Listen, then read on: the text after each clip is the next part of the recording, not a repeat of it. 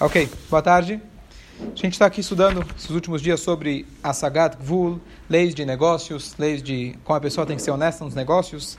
E hoje falar um pouco sobre o tema de concorrência. Concorrência faz bem para o consumidor, mas para aquele que está vendendo nem sempre é fácil.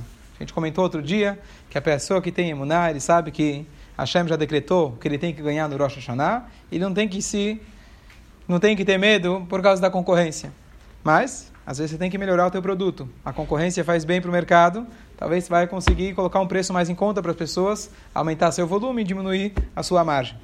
Mas, de qualquer jeito, tem muitas, muitas leis em relação a isso, e o intuito desse shur é apenas, apenas conhecimento geral. Não tem como a gente aqui cobrir todos os detalhes da Allahá. Se alguém tem uma pergunta específica, então não é agora o momento, podem perguntar, mas se eu souber de maneira geral a gente fala, mas se alguém tem uma aplicação prática na sua loja, no seu negócio, então cabe uma consulta específica com os seus detalhes, etc. Ok. É permitido pela Allahá você abrir uma loja na frente do teu vizinho, ele tem uma Doceria, você abre uma doceria na frente dele. É permitido se abrir, ele tem uma livraria, você abre uma outra livraria na frente dele, uma loja de roupas, o que for. Ou se quer, se ele é médico, você pode ter também praticar a mesma profissão que ele, na frente dele, ao lado dele, não tem problema pela Allahá. Isso é permitido. A única condição, de maneira geral, é de você não quebrar o mercado. Então, se existem a regra, existe a, a, a, o preço aceito, normal no mercado, e você coloca, como, como comentei ontem, a um terço do valor, às vezes você até está perdendo, mas está querendo ganhar o um monopólio, isso é, de maneira geral, proibido. Se você vende algum produto que é exclusivo no mercado, ou melhor ainda, você é o próprio criador desse produto, então tem uma lei diferente para isso. Mas de maneira geral, você tem que ser um concorrente e não alguém que vai destruir o mercado de maneira geral. Uma coisa curiosa é que quando se trata, e aqui é um assunto mais delicado, se a sua loja vende produtos judaicos, artigos judaicos, livros judaicos, Sefer Torah, Mezuzah e assim por diante. Nesse caso, a Allah não enxerga você apenas como vendedor. Você está aqui numa missão. Você é chamado Shliach Mitzvah. Você, além de vendedor, o produto que você está comercializando é um produto que ele está incentivando e é, é, fornecendo para as pessoas poderem fazer mitzvah. E dessa forma, a pessoa que eventualmente vai abrir uma outra na sua frente, ele tem que tomar mais cuidado. A regra não funciona de maneira geral. Dessa com essa mesma leniência de você poder abrir uma concorrência na frente dele, porque aquele que é um shliach mitzvah, se ele está ocupado de fazer a mitzvah, ele tem precedência. Se ele foi o primeiro, então ele tem precedência. Então, não é que é proibido você ter duas lojas na mesma cidade com os mesmos produtos, que a gente vê em geral que existem, mas não é aquela coisa que você pode abrir uma na frente dele se ele já está lá faz muito tempo. Você vai dizer, bom, mas ele cobra muito caro, ele está fora. Isso é outra questão, que não é agora o momento de discutir os valores, etc. Mas, de maneira geral, ele agora não é encarado encarado apenas como um negócio, é encarado como um shliach mitzvah. E uma outra exceção diferente, contrária, é o seguinte: se alguém tem uma escola, uma escola que ensina a Torá, e alguém decide abrir uma outra escola exatamente na frente dela, ou uma sinagoga, tá certo? Aqui Baruch Hashem, no bairro, dentro dos 300 metros quadrados que a gente tem aqui, quantas sinagogas temos? Alguém tem ideia? Baruch Hashem, tá certo? 15. Então, como que você pode abrir uma sinagoga? Eu já tenho a minha. Como você vai abrir? Então, existe uma regra geral de que Yagdil Torah veyadir. Sem entrar em questões, Deus nos livre de marloque, discussões, etc., que não seja por isso que você está abrindo outra sinagoga, Deus nos livre, não é essa a questão. O, sempre que a gente puder fazer a maior união possível, é melhor. Não é isso que eu estou falando. Mas existe o conceito contrário de Yagdil, Torah veyadir. Quanto mais você tiver uma concorrência no sentido de Torá, isso está propagando mais a Torá. Da mesma maneira que se eu tenho dois concorrentes, um fornece uma mercadoria melhor e mais barata, o outro agora vai ter que se adequar à nova realidade, assim também em relação a duas escolas. Você tem uma escola que o ensino dela estava não daquelas, não, não, dos melhores. De repente abre uma outra, agora não é questão o preço, mas com melhores professores, mais bem preparados. A primeira ou ela se adequa, ou ela vai perder os alunos. Então isso vai fazer com que o nível de estudo vai crescer. Então, nesse sentido, de novo, evitando o máximo possível de marloca, divisões, etc., de maneira geral, não vou dizer que isso é o indicado. Mas existe esse lado de pensar de Yagdil Torah Viadir, que a Torá possa ser, que haja uma competição. A gente sabe que todo tipo de É, inveja, o cobiça é proibido. Qual é, o único, qual é o único tipo de cobiça que é permitido? Torá. Se eu tenho inveja de você que sabe mais Torá, o que, que isso vai causar? Ou que eu morro de inveja e fica com isso. Qual é a tendência da maioria? Continua preguiçoso, diminui o outro, fala que ele não sabe. Mas a tendência, a, a tendência saudável, a, a competição saudável é aquela de Torá. Eu falo, você sabe tanta Torá? Eu acho que está na hora de eu dedicar algumas horas mais do meu dia para eu saber um pouco mais de Torá que você. E assim a Torá vai crescendo. Por isso a gente faz competições de crianças, etc., de Ridon, Tanar, o que for. É positivo esse tipo de competição, que é um incentivo para que as pessoas cada vez estudem mais a Torá. Nas lojas não tem essa gatulo, não tem limite, distância, etc. De maneira geral, não. Mas, que nem eu falei, se tem uma situação específica, etc., alguém pode ser que ele destruiu o outro, etc., então deve se consultar. De maneira geral, é permitido. Fala. Aqui tem um conflito, Rabinos. Pode-se abrir várias sinagogas em uma área? Qual é o problema de abrir uma loja de produtos judaicos? Você está estimulando justamente o estudo da, da, da. Boa pergunta. Não sei se eu tenho. Boa, boa entendi. Às vezes, alguém não compra porque não tem possibilidade e pode fazer numa outra loja que seja mais barata. Tá, eu, eu acredito que é o seguinte, não tenho resposta a certeza, mas eu acredito que a resposta é a seguinte, só repetindo que não veio a pergunta, por qual a diferença entre uma loja de artigos judaico para Torá? Vamos dizer que a loja ela vende um preço justo. Se ela está vendendo um preço é, acima do que seria, etc., o mercado está fora de proporção, então cabe aos é, Vamos pegar pelo menos no modelo antigo, onde os rabinos tinham muito mais autoridade, a comunidade sempre funcionava, etc. Pelo menos o que a gente acha que funcionava bem, não sei se era bem assim.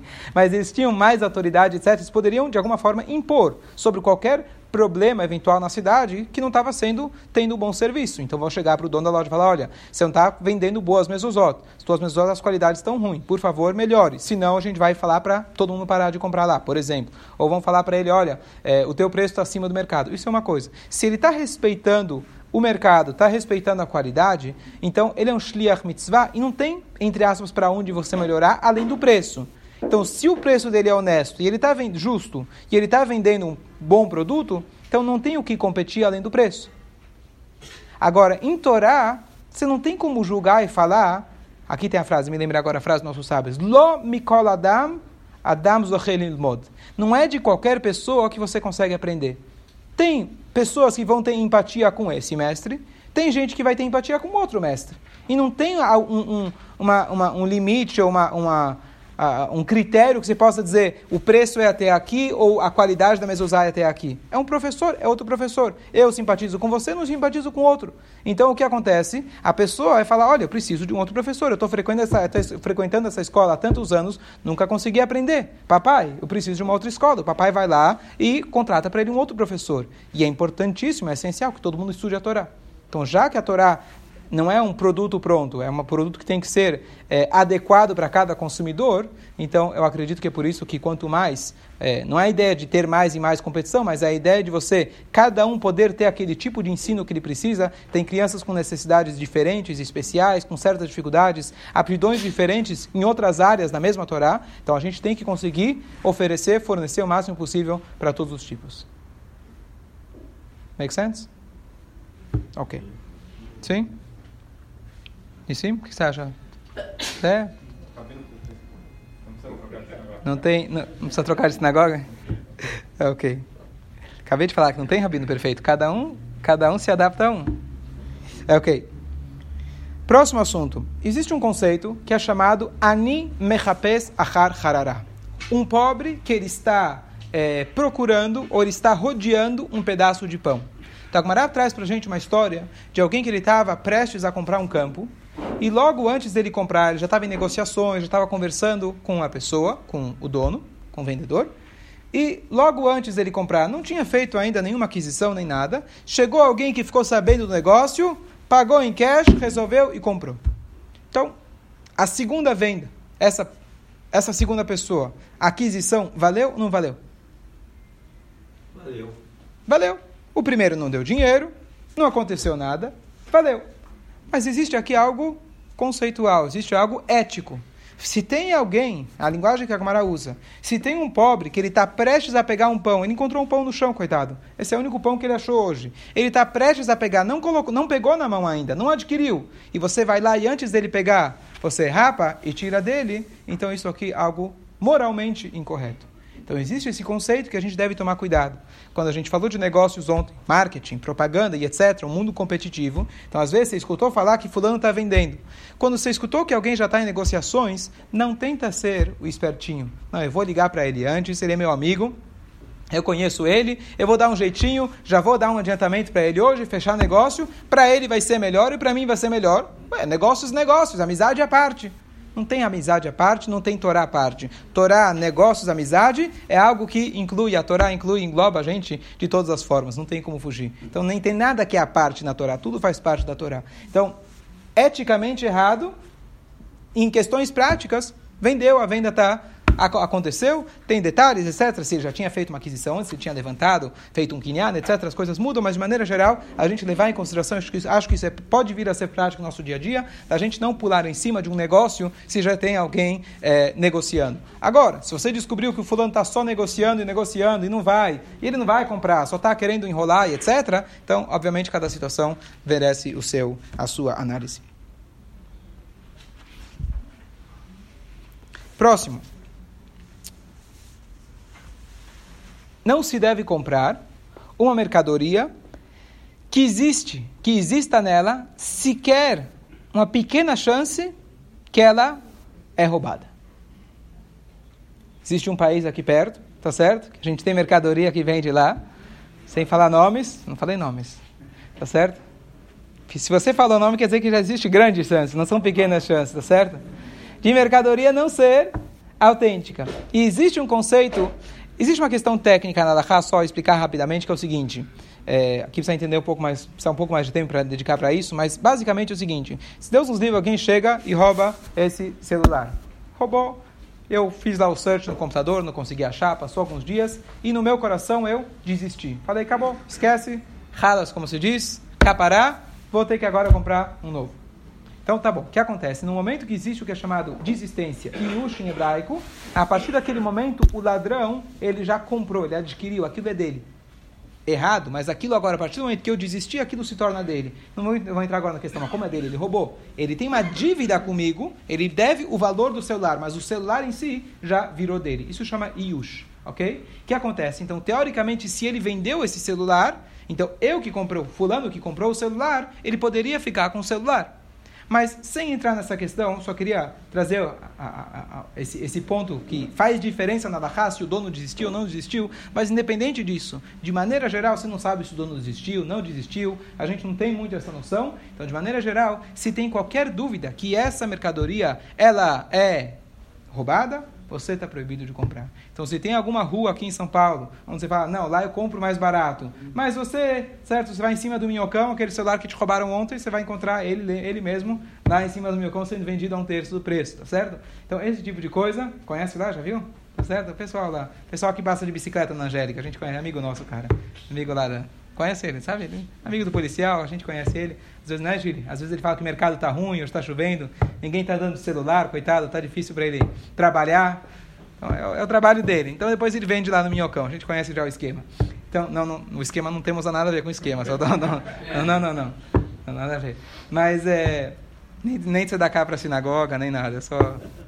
Infeliz, infelizmente a experiência dele ter roubado o nosso, a gente já...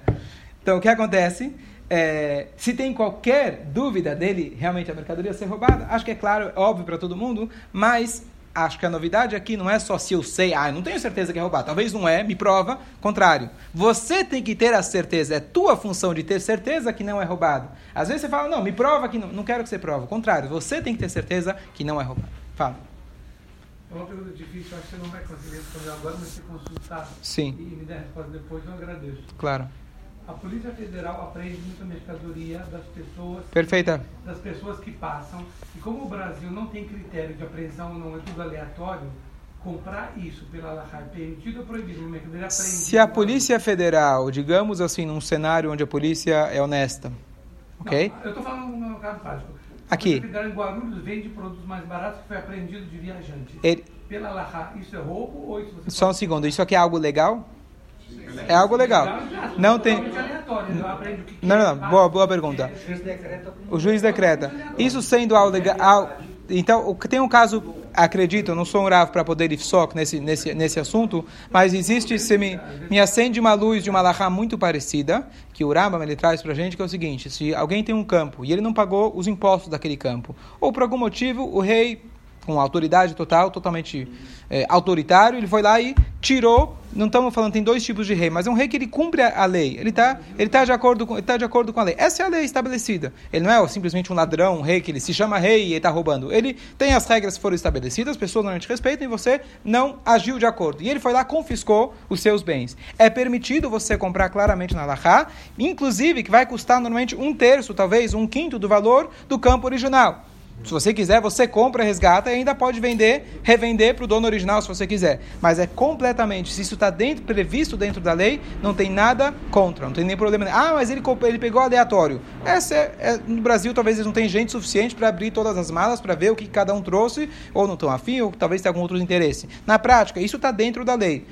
Eles vão lá, confiscaram. Não confiscaram todo mundo? Você prefere que confiscassem todo mundo? Acho que não, né? Tá certo? Então, é aleatório. que seja aleatório, isso não é, não é teu problema. Na prática, eles tiraram isso. Se a pessoa trouxe uma uma mercadoria que estava realmente fora da lei, não foi simplesmente ele pegou e tirou uma roupa de alguém. Ele tirou algo que ultrapassava o limite permitido, etc., de valores eletrônicos, o que for. Então ele foi lá, tirou um iPhone, agora ele quer revender o iPhone por Y. Então, é, pelo que eu, sim, digamos, de maneira geral, não teria problema.